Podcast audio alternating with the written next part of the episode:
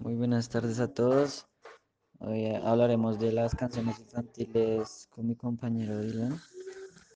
Bueno, estas pistas musicales son muy escuchadas por los niños, ya que son muy sencillas y fáciles de aprender para ellos. Y, mm, y los padres desde pequeños les ponen esa música porque hay algunas que les enseñan cosas y son educativas y, y también en los colegios las utilizan para que los niños se puedan distraer y divertirse aprendiendo esas canciones.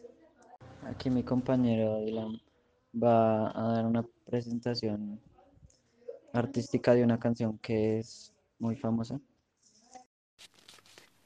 La vaca Lola, la vaca Lola, tiene cabeza y tiene cola y hace mu.